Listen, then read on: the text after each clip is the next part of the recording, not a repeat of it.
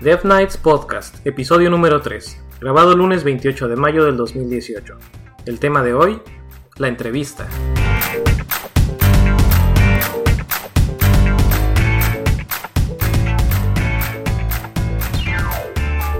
Hola a todos, yo soy Eric y esto es Dev Nights Podcast, un espacio para platicar de programación, tecnología y otras ñoñerías. El día de hoy no nos acompaña el buen Mike, pero como el título del podcast lo dice, hoy nos vamos a enfocar en una entrevista, y no una entrevista cualquiera, sino una entrevista de un gran amigo y un gran programador y un gran ñoño, Jorge Parga. Hola Jorge, ¿cómo estás? ¿Qué tal Eric? ¿Qué tal uh, Dev Nights Podcast? Uh, aquí acompañando a Eric. Vamos a platicar un poquito sobre entrevistas. Tenemos ahí unos temas interesantes para compartir, como todo, como estas últimas tres semanas en las que hemos compartido buenos temas de, de tecnología y ñoñerías. Y sí, pues tuve el, el honor de presentarme aquí con ustedes y, y, compartir un poquito de la experiencia que he tenido haciendo entrevistas y también siendo entrevistado. No, no, no, el honor también es de nosotros, de que hayas aceptado la, la doble misión de ser entrevistado, de compartir con nosotros y de cubrir al, al ausente del día de hoy. Claro, claro, cuando gusten aquí podré ser uh, un invitado para compartir este, los, los, los temas que, que, se presenten. Claro, claro. Pues bueno, ¿qué te parece si empezamos a, a hablar un poquito, a seguir el, el, formato del programa? Y vamos a dar un par de temas breves. Vamos a hablar de eh, eh, un par de cosas que he estado probando esta semana. Una es utilizar mis dispositivos en escala de grises en lugar de a, a todo color, sacándole provecho a todo color y a, la, a las pantallas retina. Eh, otro tema eh, son las entrevistas de trabajo, valga la redundancia, el tema de la semana es la entrevista y vamos a hablar también de entrevistas de trabajo. Y finalmente una breve experiencia y dos puntos de vista diferentes acerca de Egghead, que es una página de tutoriales y entrenamiento de diferentes temas. Pues empezamos con el empezamos por el principio. ¿Te parece si platicamos un poquito de la escala de grises? Sí, perfecto. Eh, se me ocurrió desde hace unos, ¿qué serán? Unos dos o tres días. Uh -huh. eh, así nada más, como se me ocurren muchas cosas. Empezar a probar en mis diferentes dispositivos, en la computadora, el iPad, el teléfono, en cambiar la pantalla, cambiar la escala de, de, colores o cambiar el estilo de colores de la pantalla, a utilizar simplemente escala de grises. El por qué es un poquito relacionado con unas notas que escuché en otro podcast acerca de las versiones más recientes de Android. Uh -huh. No estoy seguro si ya salieron o van a salir. Uh -huh. Pero una de las opciones nuevas que tienen es que así como puedes en los iPhone y en, en otros programas que también he visto en Android, puedes decirle que a partir de eh, determinada hora quieres que la pantalla tenga menos, menos luz azul. El night shift. Ándale, el night shift eh, tienen también ahora en Android la opción de decir que a partir de determinada hora la pantalla, eh, los colores empiezan a perder saturación. Uh -huh. Entonces se vuelven, a, se vuelven poco a poco más grises y se vuelven más literalmente aburridos. Al tener menos colores le llama menos la atención a tu cerebro y se supone que, que te va a estar, te va a ayudar un poco a controlar, sobre todo a los que tienen adicción por la pantalla, Alejar. les va a ayudar a alejarse y a controlar un poco esa adicción. No es algo que esté integrado todavía en, en, en Apple, en los dispositivos Ajá. de Apple, pero pues se me hizo interesante la idea y, y la, la, opción de ponerlo en escala de grises ya tiene, tiene un poco de tiempo de estar disponible, según recuerdo, por lo menos un par de versiones. Eh, así que pues se me ocurrió y la verdad es que hice trampa. Tengo, tengo que confesar que hice trampa un día porque estaba trabajando en unos diseños en unas etiquetas que estoy ayudándole a mi esposa a cortar y pues sí necesitaba verlas a color. Ah, pero yo creo que también, exacto, yo creo que es algo que estaba pensando ahorita, que mucho también depende de qué es la actividad que estés haciendo al final del día, ¿no? O sea, vamos a suponer que, al menos yo, está, cuando estaba viendo, porque estaba viendo tus dispositivos aquí, dije, si estuviera programando, perdería todo el, el, el syntax highlight, que, es, que son Ajá. los colores que te ayudan a determinar si es una variable, si es una, una, palabra reservada. Entonces yo creo que también mucho depende de, de, de, la actividad y creo que más bien esto va orientado hacia las personas que consumen información, no sé, Facebook, Twitter, mm, social media, podemos decirlo, ya en la noche antes de dormir y que de repente te vas, sí, te vas a acostar a las 8, pero terminas durmiendo a las 12, ¿no? Porque te quedaste en la cama haciendo scroll de la vida de todos los demás y scroll infinito de la vida de todos los demás por horas y horas. Y creo que en ese sentido es cuando llama la atención los colores, ¿no? Porque, ah, que viste el, el nuevo video o el teaser de la película de Avengers o de ahora que vas, eh, que, no sé, o sea, son muchas cosas distractores que te pueden, pero si lo ves en blanco y negro, a lo mejor no te llama tanto la atención, ¿no? Pues sí, eh, tengo todavía que probarlo en, en, la práctica programando, porque esto fue en, el fin de semana. y durante el fin de semana creo que si toqué dos líneas de código fueron muchas. Pero hice trampa un par de horas mientras estaba viendo estas etiquetas. Pero sí tengo que decirte que antes de, bueno, cuando regresé de, escala de grises a color en esas, en esas horas, porque de nuevo estoy en escala de grises, cuando hice el, regreso de grises a colores, fue drástico. Aunque llevaba yo una hora tal vez o dos horas de estar viendo la pantalla en, en escala de grises en lugar de verla a colores, cuando la regresé a colores fue, tal vez estoy exagerando en la palabra, pero fue shock. O sea, de estarla viendo, de estar ya viendo los iconos a color, en blanco, literalmente en blanco y negro, en, diferentes tonalidades de gris, a regresar a verlas en, color, es que sí, sí fue, fue shock lo que, lo que sentí viéndolos a colores. Sí, yo creo que la, la, intención supongo que es el hecho de que, supongo que todos sabemos que, por ejemplo, colores rojos, es realmente la parte científica de esto son las frecuencias, las frecuencias de color, ah, los azules, los colores fríos son los que mantienen a tu cerebro, porque es una situación del sol, si no, mal recuerdo haber leído, es una situación del sol y cómo tus ojos interpretan la luz solar. Entre más azules, o más luz ven de ese color, creen que estás de día. Entre más amarillentos y más opaco se va haciendo, más tu cerebro, es una situación cerebral que entiende que pues ya, el día se acabó y es momento de ir a dormir. De empezar a apagar, de empezar a cerrar el changarro. Empezar a dejar de, ver ñoñerías y ya. Empezar a descansar el cerebro. Empezar a descansar el cerebro y los ojos. Pues eh, fue por mi, mi objetivo, híjole, creo que no tengo un objetivo como tal.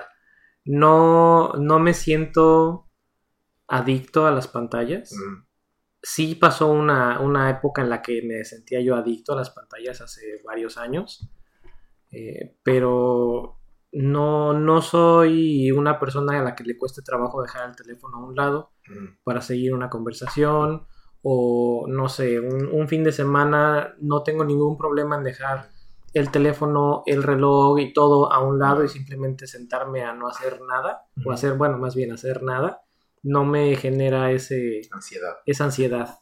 Esa es la palabra. Fíjate que algo que me... Ahorita platicando de los colores y... Eh, algo que, me, que yo hacía y la verdad es que lo recomiendo a, mucha gente, sobre todo para salir del estrés diario y a lo mejor de esa misma idea de, no sé, las redes sociales siempre es una manera de, de cierta manera sí te relajas, pero a la vez genera un poquito necesidad de, de cosas, ¿no? O sea, consumes eso. Lo que hacía era yo utilizar un Kindle, un dispositivo Kindle que es blanco y negro. Hasta ahora que lo pienso, es un dispositivo blanco y negro. Y leer una novela que no tenía nada que ver con mi vida. O sea, una novela totalmente ni con tu vida, ni con tu trabajo. Ni con mi trabajo, no un libro técnico, nada. Simplemente algo que pusiera mi cerebro las últimas horas de estar despierto en otro lado. O sea, en una ciencia ficción, en, un, en, un, en una situación específica de la novela o lo que sea. Y te soy honesto, yo creo que descanso.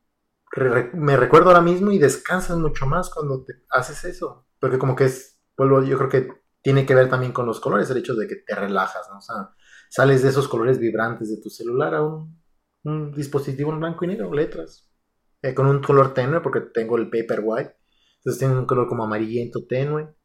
Y recuerdo haberme quedado dormido tranquilamente leyendo. y era una, es una rutina que tenía, ahora con los hijos se ha vuelto un poquito más difícil, pero es una rutina que trato de mantener y, es, es agradable, o sea, es una manera agradable de irse a dormir. Te desconecta de toda la rutina. De todo. Entonces es una recomendación para todos los que nos están escuchando, si pueden hacerlo, es algo que en mi experiencia funciona muy bien. En general es bueno leer y tomándolo con incluso con aspectos terapéuticos, pues todavía mejor. Sí, claro. Sí, y dentro de otro podcast que estaba yo escuchando y estábamos platicando antes de empezar a grabar, eh, pues hablaban brevemente de temas sobre, bueno, no brevemente porque fue todo un episodio acerca del sueño, eh, y en otros también platicábamos un poquito acerca de estas pantallas y de la adicción a las pantallas. Y tocamos un tema que ahorita me acordé, que si tienen problemas con las pantallas, eh, con su tiempo de estar usando pantallas, pues de vez en cuando es, es bueno aburrirse. Es bueno no tener una pantalla con todo un mundo a la mano. Para no tener que escuchar esa voz de uno mismo que te habla cuando no tienes absolutamente nada en que entretenerte. Claro. Pero bueno, eso es tema para otro, para otro podcast. Pero bueno, ese es. Eh, no tengo un objetivo específico con los, con los colores en gris, con la escala de grises, más que probarlo un poco. Y pues ya les estaremos reportando la siguiente semana si sobreviví toda una semana codeando y trabajando exclusivamente en, puros grises o cuánto, cuánto duré. Ahí yo le, yo le informaré a Eric qué tal fue mi experiencia porque ya me convenció de eso. Entonces, ya te informaré qué tal fue mi experiencia de irme a grises. Sí, porque han de saber que ahorita la computadora y el, iPad que estamos usando para grabar este episodio están en escala de grises, entonces se ve curioso el no tener colorcitos. Aquí yo estoy de interventor de gobernación verificando que sí, realmente están en blanco y negro. ok. Eh, bueno, eso fue uno de los temas que yo tenía que platicar. Y bueno, una, entre, entre tantas cosas que hace y domina aquí mi, buen amigo Parga, una de sus habilidades que ha perfeccionado a lo largo de estos últimos años, tal vez a, a, coste de sudor y lágrimas, es el de las entrevistas de trabajo. Y no, no del lado del entrevistado, sino más bien creo que del lado del entrevistador. Cómo hacer una entrevista de trabajo, qué preguntar, qué no preguntar, cuándo preguntarlo. ¿Qué nos puedes platicar, Parga? Bueno, primero que nada, ah, voy a hacer una introducción de, mi trabajo y lo que hago y quién soy. Este... Si quieres, eso lo dejamos para, para el tema principal. Ahorita nada más pregunto. Platícanos un poco de, tu, de... tus entrevistas. ¿Por, qué, ¿Por qué empezaron las entrevistas de trabajo? Em, empezaron, eh, fíjate, y tú sabes de esto, empezaron cuando eh, yo trabajaba en Softe, a Aguascalientes. Entonces, era muy diferente el tipo de entrevistas que hacíamos allá a las que hago actualmente en mi trabajo, porque eran entrevistas que su objetivo eran buscar gente que pudiese tener talento. Sea, era gente que salía de, de, estudiar o que tenían poco tiempo este, trabajando, pero tenías que encontrar a ver a ver si realmente esas personas tenían ese, esa chispa, ¿no? Ese, ese algo que... Si tenían la chispa adecuada. La chispa adecuada. Ay, no soy fan de, ¿Qué es ese? ¿Caifanes o jaguares? Caifanes. Caifanes, ¿verdad? Que son lo mismo pero con distintos nombres.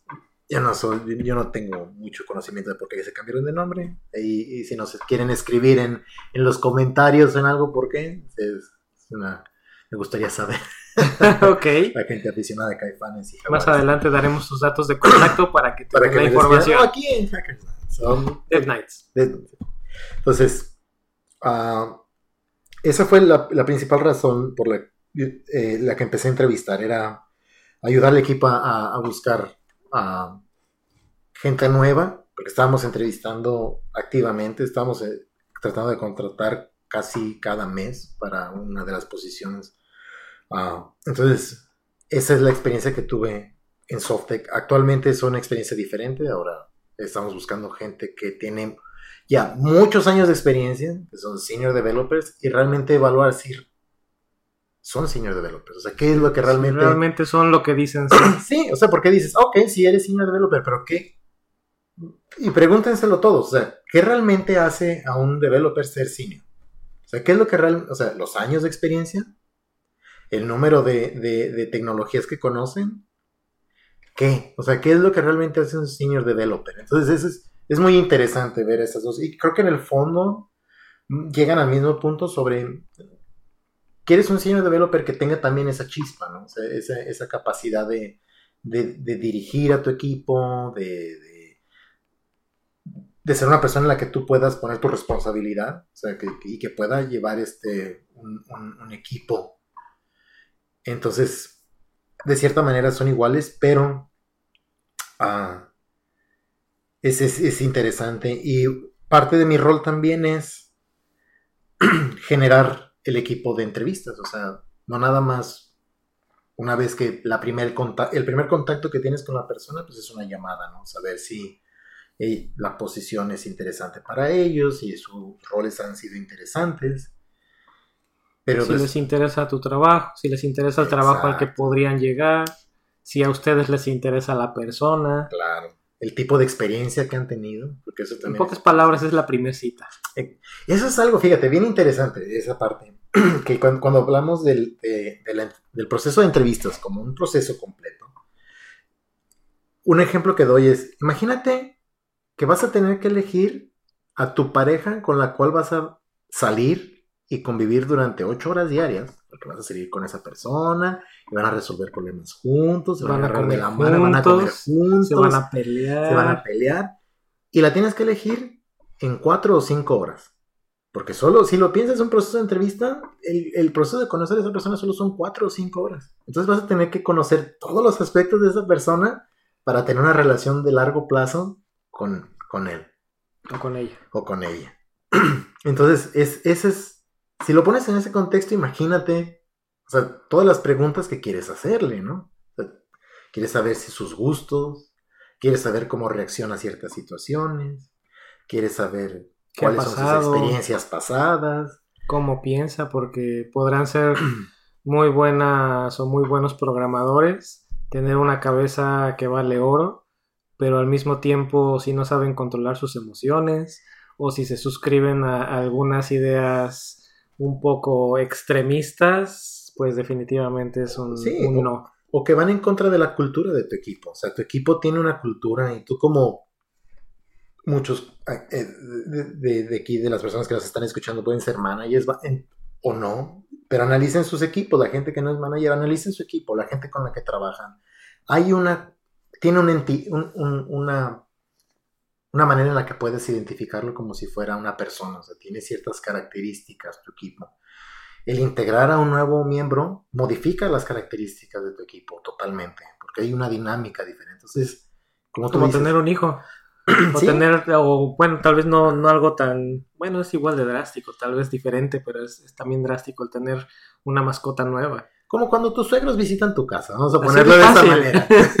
que es algo tal vez un poco menos permanente. menos permanente, pero, pero aún así. Vienen con reglas y con cosas, sobre todo cuando contratas a un senior, es como traer a tu suegra a tu casa, porque ellos ya vienen con gustos muy definidos, con mañas muy hechas, y no van a cambiar tan fácil. Como tu suegro tu suegra ya no cambia. Entonces, esa es la manera, la, manera en como yo lo, lo comparo, ¿no? Entonces, cómo haces una entrevista, cómo generas un panel de personas que, pueden sacar la mayor cantidad de información de, del entrevistado para saber si tú quieres llevar esa relación a largo plazo, ¿no? Y que también, pues, bueno, tu compañía pueda, porque esa es la otra parte, no nada más es una situación en la que tú quieres a esa persona, tú también tienes que saber si tú le vas a poder dar el crecimiento a esa persona en el futuro si esa persona va a poder desarrollarse profesionalmente, personalmente. No eres tú, soy yo. Exacto. Entonces, si lo ves desde todos esos puntos, es muy complejo el proceso de entrevistas y es, es, es, eh, es algo que he aprendido con el tiempo, poder tener esa capacidad y, le doy gracias a, las experiencias que he tenido Softe y Adobe actualmente donde trabajo, que, que, que enfocan y te ayudan a entender por diferentes perspectivas cómo, cómo, cómo plantear, qué preguntas hacer. Y bueno, ya la experiencia después te genera un colmillo que estás a los 5 10 minutos de estar en la llamada y dices, mm, esta persona, no. Y tú sabes esa experiencia, ¿no? bueno, pero en tu caso actual o en, estas experiencias más recientes, lo, la forma en la que lo veo yo es todavía más grande porque no solamente tienes la barrera de tratar de escoger a una persona en cuatro o ocho horas, sino que esta persona es, eh, digo, en una experiencia más eh, enfocada a nosotros. Tienes que romper la barrera de conocer a esta persona en esas horas, pero aparte tienes la barrera del lenguaje y aparte tienes la barrera cultural. Porque para quienes no, no estén enterados, tanto Jorge próximamente lo, lo, estarán escuchando en, su entrevista, pero como un servidor, somos, eh, los dos somos de México y los dos vivimos en Estados Unidos. Entonces es muy diferente entrevistar a una persona, eh, dejemos el lenguaje de lado, es muy diferente entrevistar a una persona para trabajar en México que una persona para trabajar en Estados Unidos. Desde el mismo proceso de entrevista es muy diferente. En México, las últimas veces que recuerdo haber hecho una entrevista en México eran entrevista de tal vez una o dos veces y con eso ya sabía si estabas contratado o no. Y en mis experiencias, entrevistas de trabajo en Estados Unidos, puedes pasar cinco, seis llamadas, dos visitas a, la oficina donde estás postulándote, eh, pasar dos semanas sin escuchar nada y todavía no sabes si realmente estás o no estás contratado. Y, aquí yo y, puedo eh, ahondar en detalles de por qué pasa eso. O sea, sobre todo hay, porque supongo que va a haber gente que nos está escuchando que a lo mejor han pensado en, ¿sabes qué? ¿Por qué no voy a intentar entrevistarme en una empresa norteamericana? Adelante. y crean, es algo que yo siempre les digo, adelante. El inglés, tal vez no, no sean expertos, tal vez no queden en la primera entrevista porque no sea el, mejor lugar o, la mejor experiencia, pero como que sepan inglés ya es una gran barrera. Y exacto, y aquí es en donde quiero hacer esa parte de que hablabas tú sobre la diversidad y, lo complejo que es en, este del otro lado del río, digamos así. No ¿Del otro lado del muro? Del otro lado del, ah, del futuro muro creado por nuestro uh, Esperemos que no. Y si existe, no lo vamos a pagar, ¿eh? Sí, no. Entonces, ah, hay, un, solo para explicarles un poquito de contexto, aquí, aquí hay mucha, la diversidad cultural, ahí es un, un caso muy interesante. En México tenemos diversidad regional, tenemos cierta diversidad en acentos, pero no hay una diversidad cultural que defina ciertos estereotipos de personas. Las entrevistas en México normalmente vas a entrevistar a alguien que habla español sin ningún problema. Alguien que vive en México o que creció y, se educó en México. Que sí, que a lo mejor que vienen de Colima, que les encanta el limón de Colima, que si vienen del sur y que, eh, cualquier, que si del norte y que les gusta la tecate o la carta blanca y es lo que toman en la carne asada y que pero esas son las grandes diferencias que podemos tener, pero todos podemos dialogar. cuando te encuentras, o la diferencia para explicarles, lo que encuentras como candidatos en los Estados Unidos son personas que vienen de Bangladesh, de India, de, Europa del Este, gente que, fíjate que no, gente que, que, México o gente que es inmigrante, que son primera generación mexicanos. Primera, segunda generación mexicanos. Latinos en general. Sí. Gente que viene de, de Estados Unidos, que como que a veces los idealizas porque crees que, ah, no, es que toda la gente de Estados Unidos debe ser súper preparada y todo. No, es que tampoco. Y es en donde exactamente lo que dice Eric, o sea, anímese porque entre toda esa variedad, el chavo que viene de Bangladesh, el chavo que viene de China, o chavas, o sea, todos, todos esa... Y luego voy a tocar ese tema de la diversidad de género, que es todavía más complejo.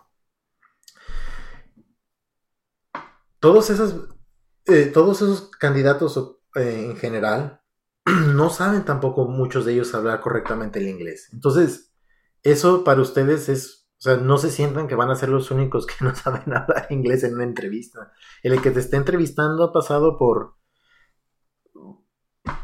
N cantidad de personas que, que, que no, que no dominan el lenguaje. Entonces, estén seguros de que pueden entrevistarse en Estados Unidos y que van a tener oportunidades de hacerlo. Eso es algo muy, muy que, tienen que entender. Y volviendo a ese tema de la diversidad, es algo que, es interesante en los Estados Unidos y, de cómo generas un equipo y de lo complicado que decías, volviendo al tema de lo complicado que es. Yo creo que en el caso de la diversidad no es exclusivo de Estados Unidos. Tal vez lo veamos aquí porque estamos de primera mano. Claro, a lo mejor en Europa. Pero creo que no es exclusivo, exclusivo de aquí. Sí, bueno, hablo por mi experiencia. no, sí. A lo mejor sí suena, sí, no, totalmente de acuerdo con él. es sin, no lo dudo porque también tenemos gente en Romania eh, y también ellos, o sea, tienen esa, esa parte de, la diversidad, o sea, de Europa en general, al ser este, países mucho más viejos. Geográfica, no, geográficamente más pequeños. También eso ayuda, yo creo que también a que haya un poquito más de, de, unidad. unidad y que gente se mueva del país para conseguir el trabajo que quieren. Nosotros movernos, es, la distancia es considerable, ¿no? O sea, viajar, el costo y todo es, es difícil. Y aparte la identidad, no son países que han estado juntos durante miles de años, no, América como tal es nueva. Pero bueno, volviendo al tema de, de, lo complejo que es, entonces, imagínense generar un grupo heterogéneo y que, que, mantengas esa unidad y esa cohesión que a lo mejor ya has generado en tu equipo con a la hora que quieres agregar a alguien nuevo que es culturalmente diferente, que tiene un origen diferente, es muy bueno porque generas esa, diversidad, porque es algo importante también, que a lo mejor en México no se toca tanto a la hora de, hablar ah, de, de, entrevistas, de que tienes que, y voy a hablar, vamos a empezar a hablar sobre diversidad en todos sentidos, diversidad cultural, diversidad de género, diversidades políticas, diversidad de socioeconómico.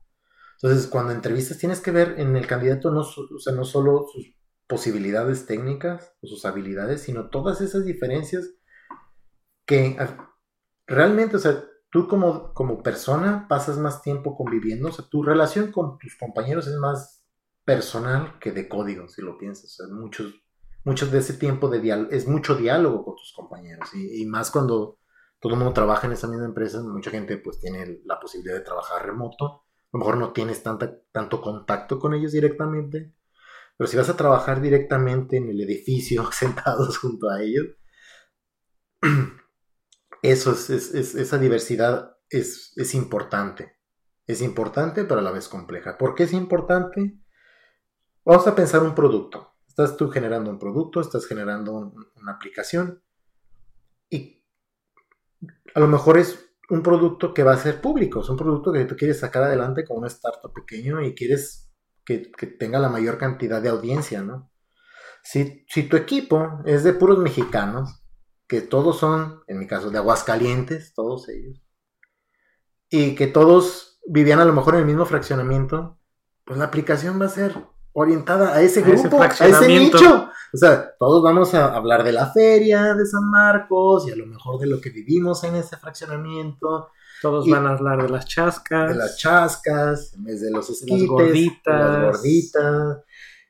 Y las que estaban en la esquina, porque a lo mejor ni siquiera conocías las de otra facción. Y para ti son las mejores, ¿no? Y estoy haciendo un ejemplo muy bobo, pero para que entiendan cómo cómo funciona esa diversidad. Lo que tú quieres es que si quieres que tu producto tenga una capacidad de, de, ser ah, abierto. abierto y digerido, que la gente tenga esa atracción en, todas las, en todos los sectores y todos los grupos sociales, necesitas, literalmente, necesitas tener en tu equipo gente de la mayor cantidad de esos grupos sociales para que ellos mismos retroalimenten o alimenten tu aplicación y piensen ellos van a pensar basado en sus intereses, pero la aplicación se va a generar en base a un interés común. Entonces tienes una mayor unidad y, puedes eh, ser atractivo a mayor, a mayor cantidad de grupos si tienes esa diversidad en tu equipo. Y no puedes diseñar un producto para un mercado que no conoces. Claro. Y eso... que no has experimentado. Y eso es bien complicado y, y, fíjate, tú lo me lo has corregido varias ocasiones ahorita. Es, hasta la manera en cómo hablamos. Por ejemplo, ahorita hablaba en masculino la mayoría de las veces. Y ese es un problema. O sea, ese es un problema que culturalmente tenemos. En tecnología es muy, muy visible. Ves los equipos y volteas a tu lado y hay una chica por ahí, otra chica por allá. O sea, los equipos son mayormente de hombres. Entonces estamos desarrollando aplicaciones que son basadas en intereses de hombres. Cuando si ves la población mundial, más de la mitad del mundo son mujeres. Entonces, nomás para que vean el, lo interesante que es en lo que estamos viendo como, como desarrolladores y en tecnología en general. Y el mundo en general. Y el mundo en general. Y todo, si, lo, si, si vamos al origen, todo parte de cómo haces una entrevista y cómo favoreces ciertos grupos para que tengan las oportunidades de ser parte de tu equipo y romper esos esquemas de 80% hombres, 90% hombres. Pero tiene que empezar desde la compañía, eh, incluso desde el entrevistador en este el caso. Entrevistador, exacto. Si el entrevistador está enfocado en buscar hombres, y, va a buscar hombres. Si el entrevistador o la entrevistadora están enfocados en buscar eh, personas con intereses específicos o van similares. o similares, van a buscar a esas personas. Y, y, espérate, una investigación que hicimos en, en, en, el equipo con otros compañeros de, del equipo de Behance en Adobe, que están en otra, en otra localidad, va más allá, Eric. Es, es bien interesante porque va desde el open position. Las palabras que utilizas para, para, para la, la posición, hasta ahí. Si empiezas con súper competitivo, súper eh, dedicado. Ya estás enfocándolo a sexo, al, sí, al sexo masculino. Características que determinan a la sexualidad masculina o al estereotipo, vamos a platicar, al estereotipo masculino. Que ah, bueno, yo estaba hablándolo por las terminaciones. Sí. Competitivo. competitivo, exacto. Entonces, entonces ah, con, con, el, con, con el, la posición que tienes ahí ofreciendo el, el trabajo, estás limitando a las personas que puedan ser atraídas a esa posición. Y eso es una investigación ya hecha. Si puedo, te comparto el link para que lo, pongas en... no, sí, claro que sí. Va a ser parte de las notas del, del, link. Digo, de parte de las notas del episodio. El episodio. Para que, que vean cómo hay una recorrelación entre las palabras que se utilizan y el sector que, se ve atraído por ese, esa, esa posición de trabajo. Entonces, vean hasta dónde van. O sea, ni siquiera, todavía ni siquiera tienes contacto personal con la empresa. Ya estás tú determinando qué grupo o qué sector. Ahorita me hiciste que me acordara de, una, de la oferta que recibimos esta semana. Precisamente enfocado, proactivo. Exacto. Vean, eh, esos son el tipo de detalles, véanlo. O sea, y a todos los que nos están escuchando y que lo compartan en, todos estos grupos de, que ofrecen trabajos o que están comunicando, chequen sus, sus, posiciones, chequen cómo, cómo, redactan sus posiciones. ¿Quieren generar un equipo diverso? Ahí es en donde se Empiecen por escribir de forma diversa. Diversa. Muy interesante tema definitivamente para muchos episodios, no nada más para una breve plática. Sí, es, es, complejo, pero, pero se puede. Y, sí, yo creo que esa es la, llave. La llave de esto es, en su equipo de entrevistas tiene que haber diversidad. Esa es la llave. si, involucren gente de todas áreas, esa es otra. O sea, si a lo mejor dices, bueno, técnicamente no hay chicas en mi equipo. Vean, a lo mejor jalen a alguien de recursos humanos, a lo mejor, o alguien de cualquier área, no importa jálenlo y háganlo parte de su equipo de entrevistas y van a ver cómo cambia la perspectiva y cómo cambia la manera en cómo ustedes ven la, entrevista. Muy interesante, Jorge, muchas gracias. Y bueno, el último tema breve, antes de llegar al tema principal. En el episodio anterior les platicaba yo brevemente acerca de mis frustraciones acerca de Angular, TypeScript y Reactive Programming, eh, pues no, no sigo tan frustrado afortunadamente, poco a poco voy eh, tomando más experiencia y tomando más, entendiendo más los conceptos y aplicando los conceptos. Y recordé que hace años, cuando empecé a trabajar en Angular, me habían recomendado una página que se llama egghead.io, que tenía en ese entonces, recuerdo que tenía muy buenos videos eh, estaba enfocado exclusivamente en Angular eh, en aquel entonces. Y pues la verdad es que me, me, gustó mucho y me ayudó. Tal vez no fue un, un pilar en mi entrenamiento o en mi entendimiento de Angular, pero fue bastante, bastante eficiente, bastante, no sé la palabra, obtuve buenos resultados uh, utilizándolo. Sí, fue satisfactoria mi experiencia. Y así que pues dije, bueno, pues si me sirvió antes y sigue vigente, ¿por qué no volver a probarlo? Claro. Entonces, eh, pues mi primera experiencia fue el, cambio de precio. Eh, yo estoy, y creo que Jorge no me va a dejar negarlo, estoy dispuesto a, pagar y realmente valoro un, un, programa, una licencia, una suscripción de un producto que, que realmente demuestra el trabajo que está detrás de, de, este producto o de este servicio. Este, pero la verdad es que sí me dolió un poco, no voy a decir que no, me pesó un poco pagar los 40 dólares mensuales.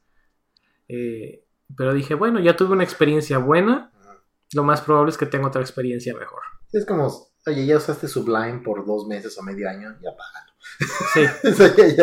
bueno, es que eh, estamos, estamos en un área gris ahí con, Sublime. porque es, una prueba ilimitada que muchos abusan. Eh, acepto y, entiendo que hay muchas personas que no pueden darse el, lujo de, pagar la licencia, entonces entiendo que hay muchos.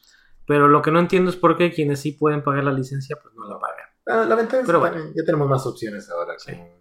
Con Visual Studio, con Atom, incluso con el mismo BIM. Pero bueno. Y bueno, regresando al tema, me, la verdad es que me, me pesó un poco pagar esos 40 dólares iniciales, porque dije, bueno, son, ¿verdad? Sí, son mensuales. Eh, pero dije, bueno, si, si, el, si realmente el conocimiento que está respaldando esto me ayuda, estoy más que dispuesto a pagarlo. Es una herramienta, es una inversión en mi, en mi experiencia y en mis conocimientos. Empecé a ver algunos videos, eh, los que me importaban más en ese momento, y pues la verdad es que viendo esos y viendo otros de diferentes temas es que pues no me, no me llenaron esos 40 dólares. Digo, fue, fue, mi experiencia, pero no, no sé, no me llenaron esos 40 dólares. ¿Qué, fue lo que cambió de, cuando lo, intentaste la primera vez y ahora? me quedo, yo creo que más bien es que fue lo que no cambió. ah, esperabas como que... Sí, yo esperaba ver una, un mejor estilo en los videos. Yo esperaba ver, eh, no, no sé, tal vez, eh, ¿sabes qué? Creo que ahorita pensándolo después de que lo platicamos hace rato y ahorita, creo que tiene mucho que ver los últimos entrenamientos que he visto. Eh, esos son por parte de la oficina, aunque ya también antes llegué a tener una suscripción pagada por mi cuenta en linda.com. Eh, y he estado viendo, he estado siguiendo un entrenamiento de TypeScript en linda.com y he visto recientemente otros entrenamientos y sentí muchísimo la diferencia. Obviamente sé que hay mucha diferencia entre recursos, entre equipo de producción, etcétera. Me gustaría aclarar para la gente que no ha intentado eh, o que nunca ha visto Egghead.io, lo más brevemente explicarles cómo funciona. Son a lo mejor fue lo que tú viste. Son, videos cortos. Súper cortitos. Son súper, súper cortitos. Creo que los, los más largos que, llegué a ver eran de 5 minutos. No, no, no exceden los 5 minutos. Y el tutorial eh, general dura 50 minutos, ¿no? Una hora. El más largo que, llevé, que llegué a ver son de 12. 12, 12 episodios. 12 clips. Sí, 12 clips. No todos son de 5 minutos.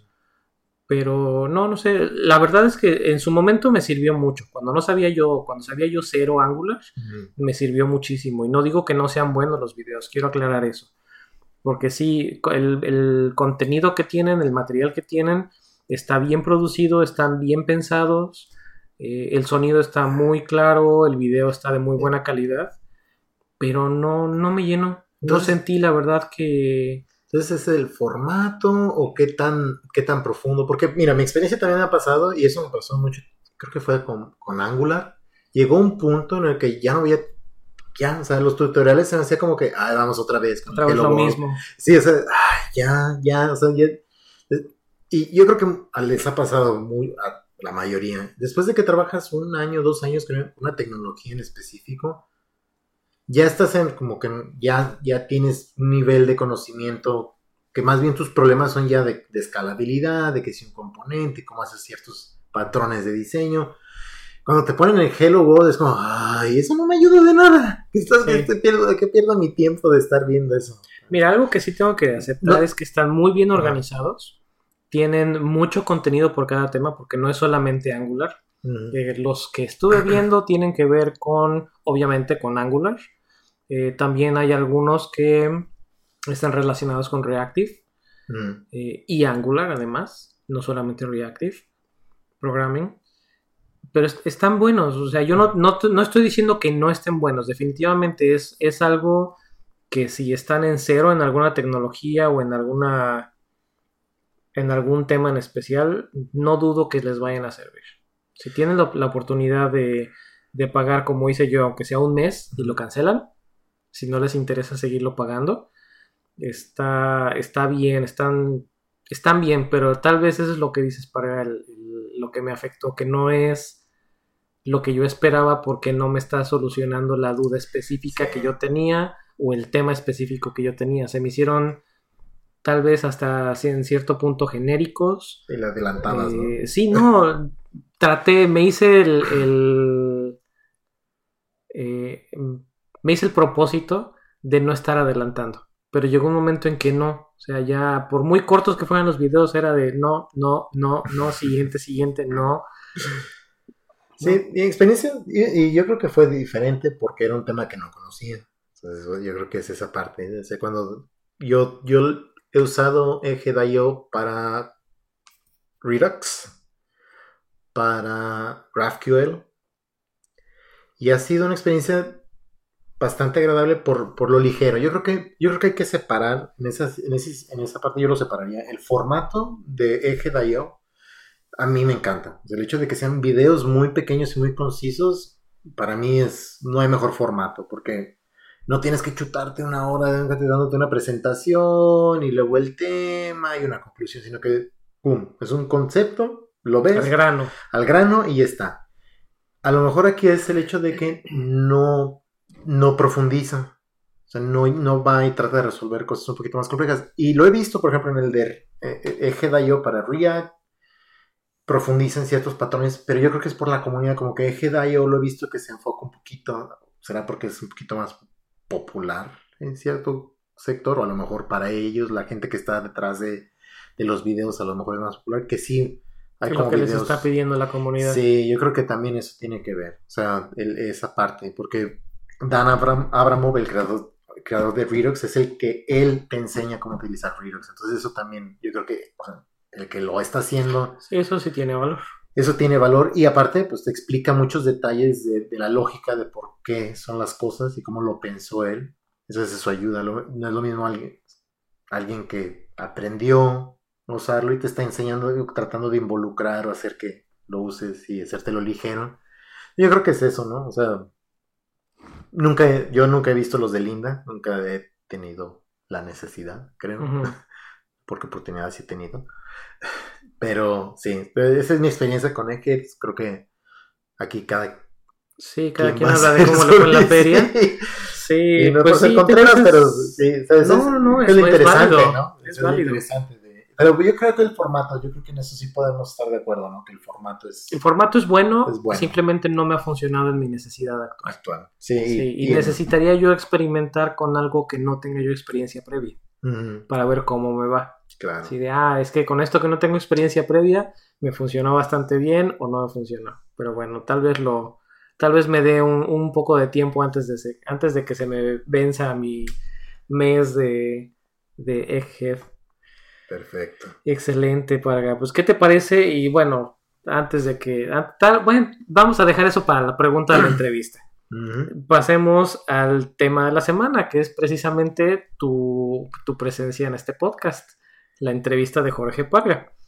Eh, tal vez se hayan dado cuenta que hay veces que le digo Jorge y hay veces que le digo, me refiero a él como Parga. Entonces, empezando por ahí, me estoy refiriendo a la misma persona, que es Jorge, Jorge Parga. Eh, Jorge es su nombre, Parga es su apellido, pero pues de los años y años que tengo de conocerlo, porque ya puedo decir que no me alcanza una mano para contar los años que tengo de conocer a Jorge, es que siempre lo he conocido y siempre nos hemos hablado como Parga. Bueno, siempre le he hablado como Parga. Entonces, por eso me cuesta trabajo a veces referirme o hablarle como Jorge. Pero bueno. Jorge Parga, platícanos un poquito acerca de ti. ¿De dónde eres? ¿Qué haces? ¿Qué te gusta? ¿En qué pierdes tu tiempo? Ok, claro, ¿no? Encantado. Pero primero, bueno, ya, te lo dije en un principio, pero te agradezco mucho la invitación. Este es, es, es un placer estar aquí y compartir contigo y con tu audiencia eh, unos minutos. Ah, mi, nombre es Jorge Luis Parga Villalpando. Ah, Parga es mi apellido y por ser más único que Jorge, lo adopté como mi, como mi, como mi alias o como mi apodo. Entonces, aparte es un apodo de familia. Mi abuelo era Parguita, mi papá es Parga, mi hermano también es Parga y yo soy Parga. Entonces, como que fue la manera de, pues ya, soy de la familia, ¿no? que era un poco divertido cuando llamaban a mi casa porque, oiga, está Parga. Sí, ¿cuál de los tres? Entonces, era... Ah, ya no era. ¿Está Jorge cuál? ¿Jorge grande o Jorge Jorge chico? sí. Jorge, ¿está Parga? ¿Cuál todos? El, el- el- el chico mediano o el grande. Y estamos hablando de edad, ¿eh? Este. y sí, porque yo soy más alto que mi papá y mi hermano. Y soy el más chico de la familia. No piensen mal. Ok. Este. Entonces, bueno, por eso es lo de mi nombre. Entonces pero ni siquiera es una buena referencia. ni siquiera es buena referencia, porque ni siquiera la edad no tenía que ver con la, Sí. con la estatura. Entonces, bueno, ah, a Eric, pues, ¿qué tenía que te, Yo te conocí probablemente como en el 2009, Probablemente. en antes de que me 2009 recibiera. Sí. Nos conocimos ah, haciendo Flex. Cuando Flash. Adobe Flex. Adobe Flex, cuando Flash era popular y era el, el chico cool del barrio. Este, ya hablaremos de Flex un poquito más adelante y nuestra experiencia con eso. Este, y gracias a él fue que obtuve mi primer empleo, aunque él diga que no es cierto. No, no, gracias a tu experiencia. No, la verdad es que fue interesante. E- Ellos fueron a, a- a mi universidad, yo soy de Aguascalientes. Su- yo estaba estudiando ingeniería en sistemas en la Universidad Autónoma de Aguascalientes. Y de parte de Softec, donde Eric ya trabajaba, fueron a hacer unas, pues, como unos cursos para tratar de buscar gente que tenía, estudiantes que tenían la capacidad de programar. Y bueno, de ahí lo conocí, tuvimos una buena relación. Y por situaciones de la vida, apliqué para la posición que él tenía abierta en su equipo y bueno, me involucro al área laboral como, como trainee o como becario. Empiezo a empezamos a trabajar para, para uno de nuestros clientes y pues bueno, siempre fue como esa tendencia, ¿no? Te- platicábamos, siempre nos gustaba platicar de tecnología, Hacíamos este podcast Este- sin tener este sin podcast. tener este podcast literalmente, platicamos de... Por eso se- yo creo que se nos hace tan fácil estar hablando el día de hoy, porque lo hemos hecho durante ya varios años. Entonces, platicamos sobre temas de tecnología, de, sobre de programación, ah, y aprendí mucho de él durante toda, todo, todo- digo, hasta la fecha, sigo aprendiendo mucho de Eric. Bueno, pero ya es mutuo, el aprendizaje ya es mutuo. Si no, si no nos pasamos, si no me pasa Jorge un tip, se lo paso yo Sí. y ahí los vamos Yo creo que eso es, eso es- rotando. Eso es lo padre, ¿no? De, de- de- de tener alguien, alguien que convive y comparte los mismos gustos. Ah, pero sí es mi maestro Jedi. Ah, bueno. Entonces, bueno, él, él, por situaciones de trabajo se viene a Estados Unidos. Y pues bueno, lo- eh, haciendo la historia más corta, pues me vengo a Estados Unidos yo también. A, la posición que él deja, porque él se va a otra empresa. Aquí en Estados Tiene, Unidos. tiene historia de cubrir, bueno, tuvo historia de cubrir mis posiciones porque ya no, ya estamos en diferentes proyectos y en diferentes empresas, pero cuando entra Jorge a, a trabajar a nuestro equipo, empezamos con un equipo nuevo, con un cliente nuevo, eh, interesante el, el proyecto, a mí me toca estar como, pues por primera vez como pues líder realmente de, de un proyecto con cliente, con contacto directo del cliente, eh, Jorge y otras dos personas. Sí, sí. Primero eran Jorge y otra persona más, los que estaban en nuestro, en, en nuestro mini equipo. Y un día, por pues tal vez hasta cierto punto conflictos de interés por parte de este cliente y otro cliente con el que trabajábamos. A mí me dan instrucciones de escoger el nuevo líder del equipo y regresarme a trabajar en lo que tenía que estar trabajando. En pocas palabras. Así que pues, eh, pues no fue dedazo, fue realmente abierta la, la votación a que entre ellos se, se mataran y el sobreviviente quedaba como líder y en este caso pues quedó Jorge como líder y ahí fue la primera vez que le toca cubrir mi lugar y después al, salir yo de, mi posición en Estados Unidos para moverme a otra empresa diferente pues le toca el mismo boleto, el mismo boleto le toca el mismo boleto este vente a cubrir la plaza en Estados Unidos porque pues eres la persona adecuada eh, ya acá, pues empezamos a trabajar. Yo ya trabajé ahí con, este cliente a, través de Softec. Eric ah, ya ha tenido una experiencia más con una empresa, ya no de outsourcing, sino ya como ah, empleado de una empresa. y yo tuve la oportunidad de aplicar, que es lo que les digo, desde cuando platicamos sobre las entrevistas, tuve la oportunidad de aplicar para una posición como contractor para Adobe, el de los PDFs. Para los que no conocen qué es la posición de contractor, es básicamente trabajas para la empresa A, pero realmente te contrata la empresa B. Entonces, aunque en este caso trabajaba para Adobe, no era empleado de Adobe. todas las prestaciones, todas las prestaciones, bonos, vacaciones, todo es determinado por la empresa aunque estés trabajando full time para la empresa. Pero se da la oportunidad, le pregunto a Eric, pues me animo. Me dice Eric, pues anímate. y pues me animé. Y, ¿Y de esto hace cuántos años? De esto hace ya tres años, casi cuatro años. Sí. Entonces, pues empiezo a trabajar en Adobe. Ya se imaginarán, pues es, es, es bastante... Fue un sueño para mí, un sueño hecho realidad cuando después de trabajar haciendo flex con la herramienta de Adobe, después te dicen, pues invito aquí no hacer flex, pero, pero te invita a Adobe. Entonces es eh, fue una, experiencia muy, muy satisfactoria el poder trabajar en Adobe como JavaScript developer. Eso es lo que yo hago. Soy fan developer empecé a trabajar en aquella época era Angular, Angular, que le llaman ahora Angular JS, que es que era Angular 1.x. Esa aplicación es interesante porque tiene, a la fecha seguimos teniendo Backbone, Angular, este, y algo de Vanilla JavaScript.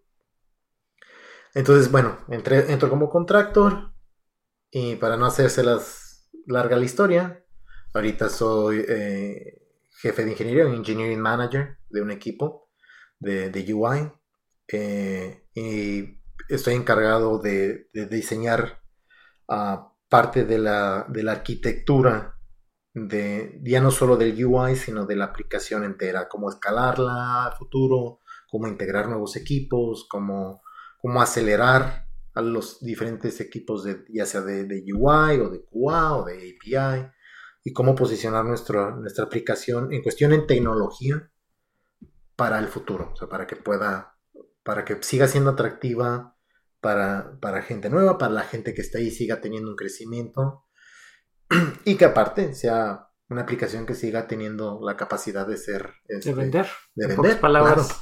Entonces, pues bueno, o sea, ha sido ese crecimiento de, por eso estoy involucrado en esa parte de entrevistas y, mi trabajo realmente ahorita es trabajar con cosas como AWS, Docker, Jenkins, generar pipelines de, desarrollo, eh, mucho, mucho, y era lo que platicamos anteriormente, antes de empezar a grabar, sobre procesos, aunque mucha gente no nos gustan los procesos, pero creo que es, llega, en un punto son necesarios.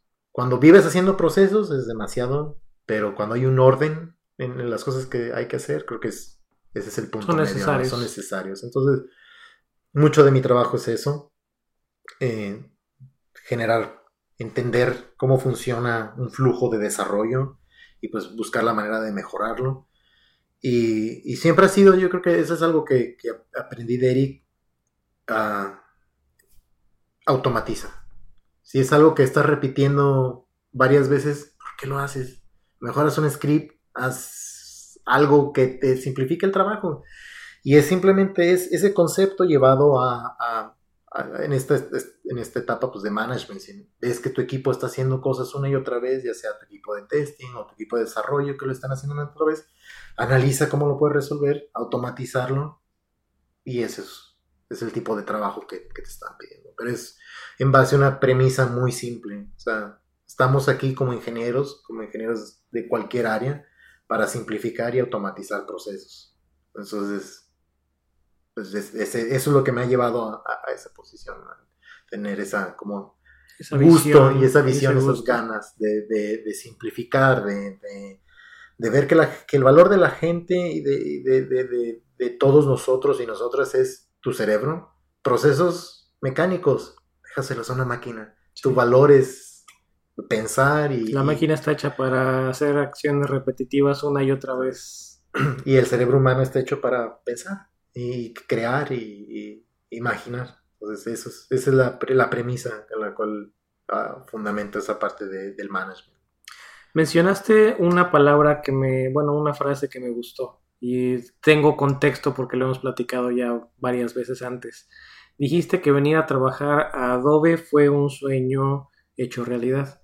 ¿Puedes platicarnos eh, si es un sueño en cuanto a la empresa, en cuanto al lugar de trabajo, en cuanto al país? Yo creo que fue una combinación de todos, pero yo creo que, eh, para poner un poquito las cosas en contexto, ¿por qué, porque sigue siendo a mí hasta la fecha un sueño? O sea, tal vez camino a mi oficina y sigue siendo como que veo como borroso, como si fueran sueños. mi oficina está en, Times Square, básicamente, en donde ustedes Nueva York. Nueva York, en donde ven esas ahí que hacen el año nuevo y avientan todo eso, la oficina está ahí. Entonces, espectaculares, luminosos por todos, lados. y todo eso. Entonces, el hecho de, para mí, la primera vez que fui a hacer la entrevista, ir a caminar ahí y conocerlo, porque para, para, para, aparte de todo, yo no había ido ahí antes, o sea, la primera vez que tuve que ir ahí fue para entrevistarme, fue como, wow. Y todavía hasta la fecha, pues me asomo por la ventana y sigue siendo una realidad en la que digo, ojalá muchos mexicanos pudieran, y, me duele más porque sé que muchos pudiésemos estar ahí, solo porque no nos animamos o porque no, no, buscamos esas oportunidades o porque no creemos que podamos hacerlas, pero muchos podrían estar ahí. Entonces, e, esa parte es el sueño y sobre todo también el hecho de del ambiente de trabajo, ¿no? O sea, el hecho de que estás en una empresa que, pues es una empresa que vas... Es un nombre. Es un nombre, claro. Entonces, tú, tú ahora eres parte de ese, ese nombre y, representas ese nombre. Y entonces cambia tu, tu concepto, ¿sabes? De venir de una empresa que eres outsourcing, no porque outsourcing esté mal, te, te, enseña muchas cosas. Tiene muchas ventajas. Tiene muchas ventajas, tiene, o sea, como outsourcing nunca te vas a quedar sin un trabajo es la realidad, o sea, tú siempre van vas a encontrar, si eres un profesionista que tiene las capacidades, siempre te van a mover y te van a poner un equipo, porque ah, la empresa se encarga de hacer eso. Este, pero ser parte ahora y sentir esa, esa playera, sentir la playera y que te digan, ah, ahora eres parte de eso, es, es como todavía hasta la fecha no es algo que dijera o que, que me la crea. Entonces es, es, es algo muy... que yo, y esto es algo también importante, Eric. Ha sido todavía hasta la fecha el motor de esforzarme día a día.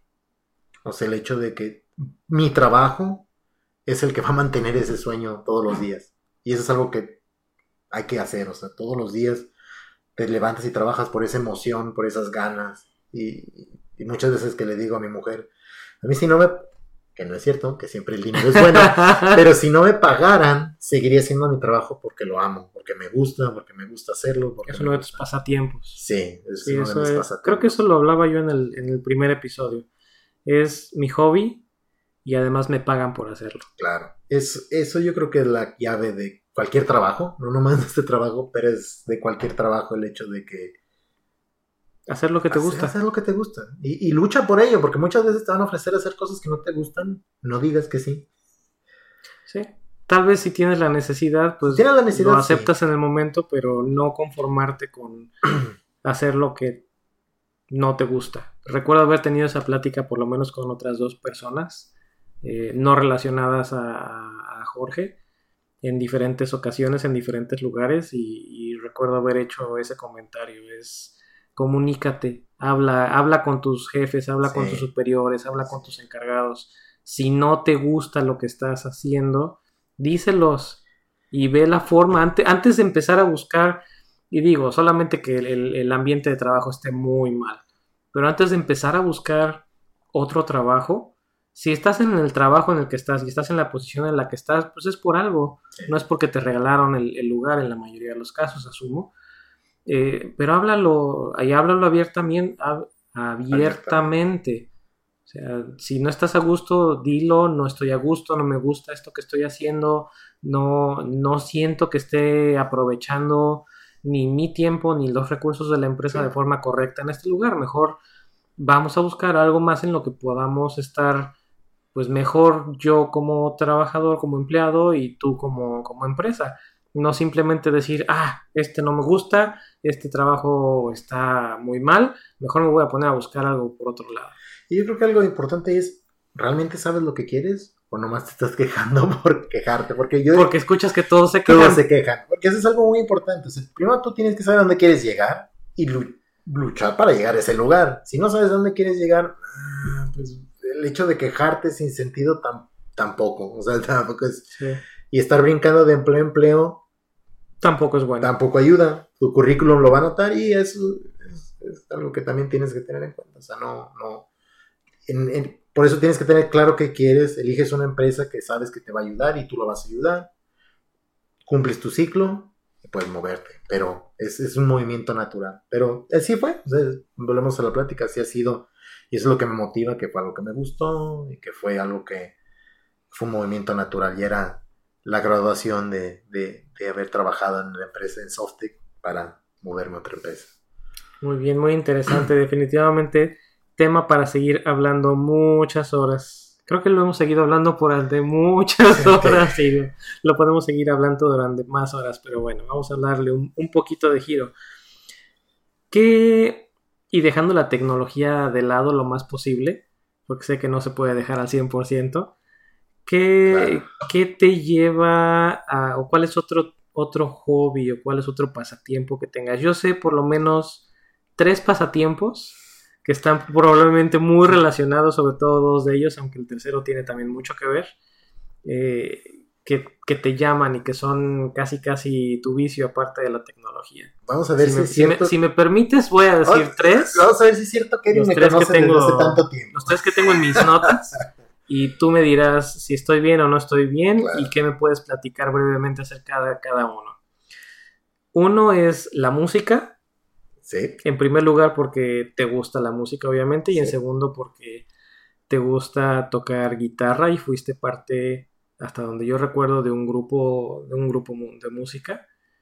Eh, el segundo, completamente relacionado a la música, son los audífonos. Auriculares, audífonos, no sé cuál es la forma correcta. Y la tercera, aunque no está 100% relacionada con la música, pero cumpliendo con el estereotipo del, del ñoño, del geek, pues son los games. Sí, los juegos. Esas son, sí, yo creo que esas son mis tres pasiones de, de, en cuestión de hobbies, porque todo lo demás, solo para explicarles, tengo familia, entonces los 20 minutitos que tengo al día, que no están ocupados por mi familia, son los que puedo dedicar a estos tres temas que Eric mencionó. Pero sí, eh, la música, la música ha sido, fíjate, ya te he platicado esto y se lo platico a tu audiencia, estuve a punto de dejar mi carrera como ingeniero en sistemas, como, como, tecnología, para dedicarme a tocar guitarra eléctrica, porque no crean que yo no tocaba este, los compañeros de la abuelita, o trova para el enamorado, o... No, no, no, yo tocaba death metal, o tocaba... Luego toqué trash, toqué black metal, o sea, estuve siempre con lo, lo, lo pesado. Entonces, hubo una época en la que yo estaba en mi carrera, donde empecé a salir de gira a, a, a, aquí va a Guanajuato. Sí, a tocar. Fuimos a Monterrey, que a a, lo mejor, no sé si de audiencia conozcan a The Black Dahlia Murder, uh, que le abrimos en Monterrey. Entonces, empiezas a regresar a casa después ¿A quién, perdón? The Black Dahlia Murder. no, no lo conozco, pero, probablemente hay alguien que sí. que lo conozca. Este, lo interesante aquí de toda esa, la experiencia esa es que empiezas a salir todo el fin de semana, te pagan todo, te pagan las bebidas y regresas con dinero a tu casa. Ah, y, estás estudiando, entonces dices, mmm, creo que esta es una opción de vida.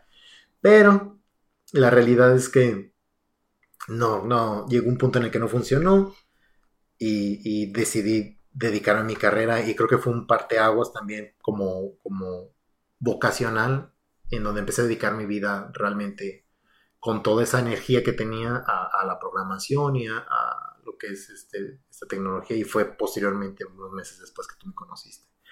Entonces, eh, la música, pero eso no quiere decir que la música se fue de mi vida, o sea, yo seguí tocando guitarra. Sigues tocando y sigo tocando guitarra. Tengo una guitarra de ocho cuerdas y compré una guitarra acústica hace poco. Entonces, tratando de tocar un poco de flamenco. Ya un poco ya más tranquilo con la música que escucho. Pero. Es diferente. Diferente. No diría más tranquilo, simplemente diferente. Pero, eh, parte de ese. Tantos años, porque yo empecé a tocar guitarra a 13 años, pues te, te vuelves un poquito ¿Qué más. Edad, perdón? 13 años. Te vuelves más selectivo en la música y pues quieres más y más y más. Y eso me llevó a empezar a comprar audífonos. El segundo vicio. El segundo, hobby, perdón. Sí, ese es, es un gusto culposo. Mi mujer no me... De repente dice, otros audífonos más, ¿qué te pasa? ¿Cuántos audífonos tienes? Actualmente tengo como 10 pares de audífonos. Desde audífonos uh, de de diferentes, bueno, diferentes calidades, diferentes de calidades y sistemas. Unos son bocinas, otros son eh, membranas electro, electromagnéticas, otros son eh, tipos de modelos que sí que le llaman open back, que es la parte de atrás abierta o cerrada. Y digo, no son 10 o 12 pares de audífonos o bocinas que te has comprado en dos meses. No, Estamos de acuerdo. ¿Cuántos años llevas con... Comprando audífonos como dos años. Sí, dos años y pues bueno, ves la oferta y aquí y allá. Entonces, sí, sí, sí, la verdad es que, pero disfruto porque la, es la música, o sea, la música es algo que ha, que ha, que ha dirigido mucho de, de esas horas que estoy programando siempre música en mis oídos. Es como esa, esa química del código con la música que yo creo que la mayoría tenemos. necesitas algún sonido detrás de, esas líneas de código y, y, pues bueno, nosotros pasamos horas sentados, pues qué mejor que con los audífonos y una, buena música y una cerveza, ¿no? Cuando puedes. o café, convertir líneas de, de café en líneas de código. Más bien, porque creo que convertir líneas de este o, mililitros de cerveza en, líneas de café, digo, en líneas de, código? creo que no, no funciona muy bien. Líneas de box. Yo creo que después de las cuatro cervezas se volverían líneas de box. Ah, y eh, mi último gusto, y esto es algo que me heredó mi hermano, es el, el StarCraft. Ah, las horas que he dedicado y las noches que he dedicado jugando StarCraft. Sí, se ha vuelto un vicio Totalmente, son juegos tan... Yo creo que es, eh, Blizzard, yo creo que muchos culpamos a Blizzard de tener problemas con nuestras parejas.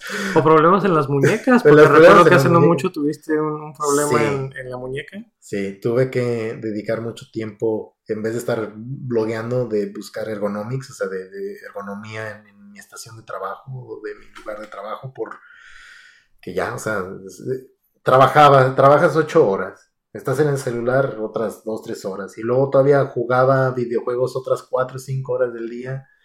Pues ya mi muñeca dijo, ya estuvo, ¿no? ya es hora de darle un descanso. Y sí, se tener problemas. No era túnel carpiano, fue tendonitis en, el antebrazo. Tendonitis más pocas horas de sueño. Más pocas horas de sueño porque tengo una, hija de tres años y un niño de seis meses. Entonces, bueno. Supongo que las únicas horas que te quedaban para jugar era como por ahí de las 12, una de la mañana. Sí, o entre que mi niño está tomando una siesta, sí, así, entonces ese era, ese era el problema. Entonces, bueno, pero sí, he jugado desde StarCraft, el original, jugué, luego pasé StarCraft 2, de manera competitiva también jugué, no, nunca llegué a ser semiprofesional, pero sí, dediqué las horas, es que siempre he sido una persona, voy a aceptarlo, obsesiva con lo que hago.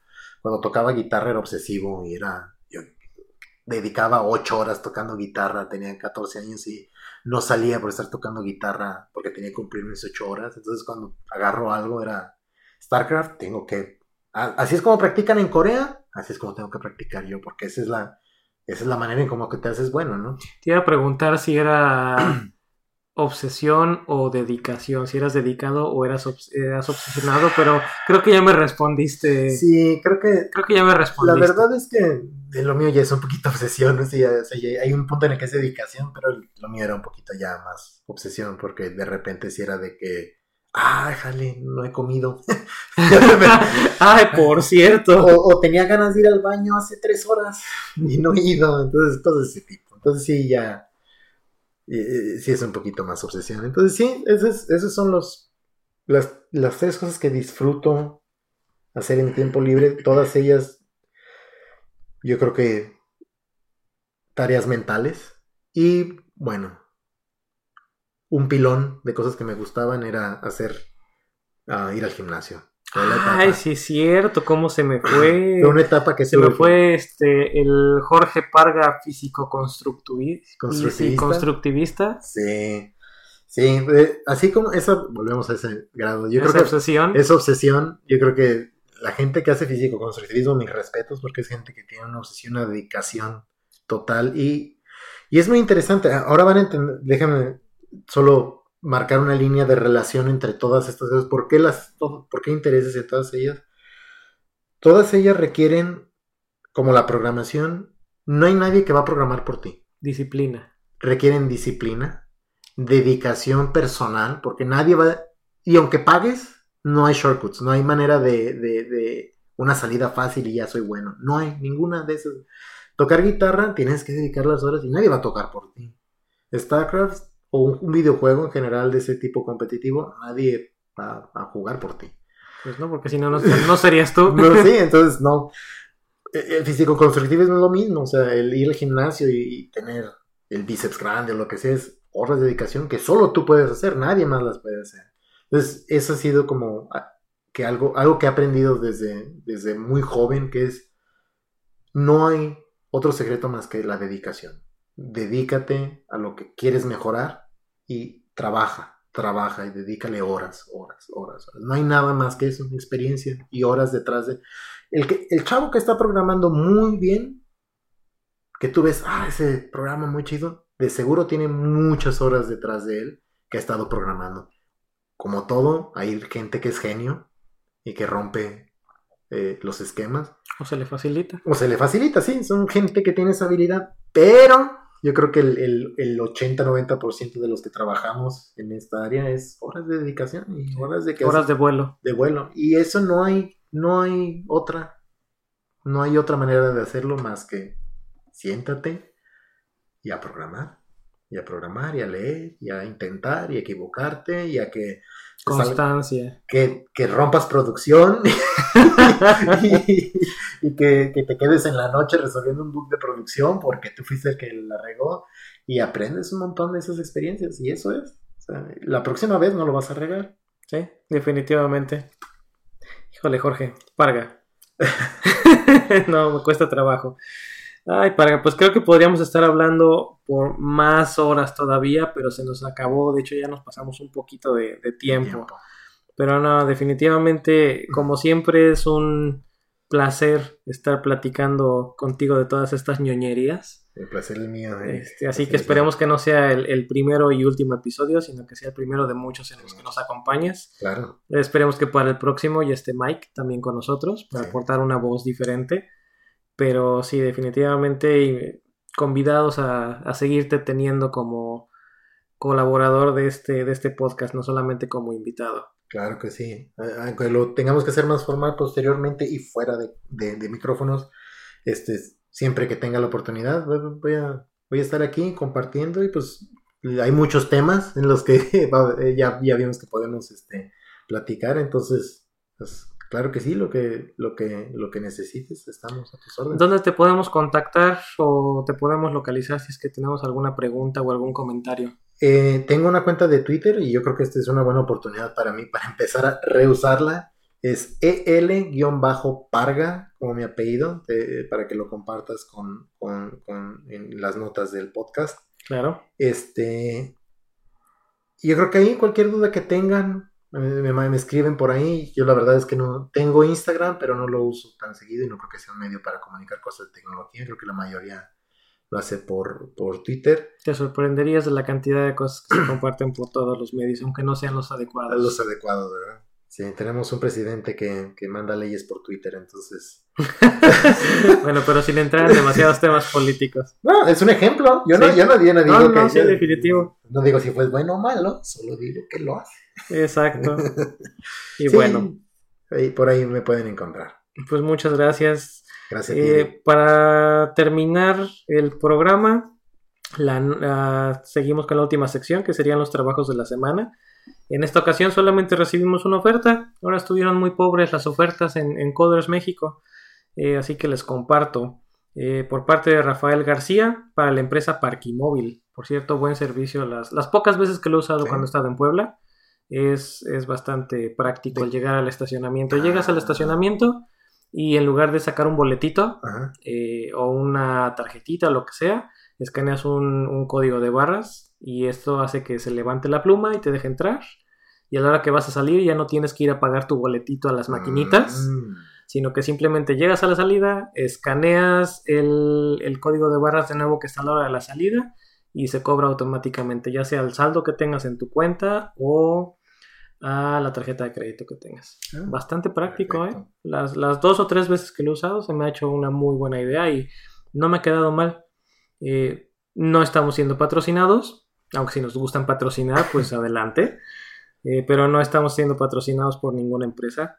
Así que, bueno, la, la oferta de trabajo buscan una persona con conocimientos de Node.js, JavaScript, React, MySQL, Git, Python y redes. Que sea una persona enfocada a resultados, proactiva, autodidacta y con tolerancia a la frustración. Y ofrecen u ofrecían, porque desconozco si ya está cubierta, entre 13 y 19 mensuales.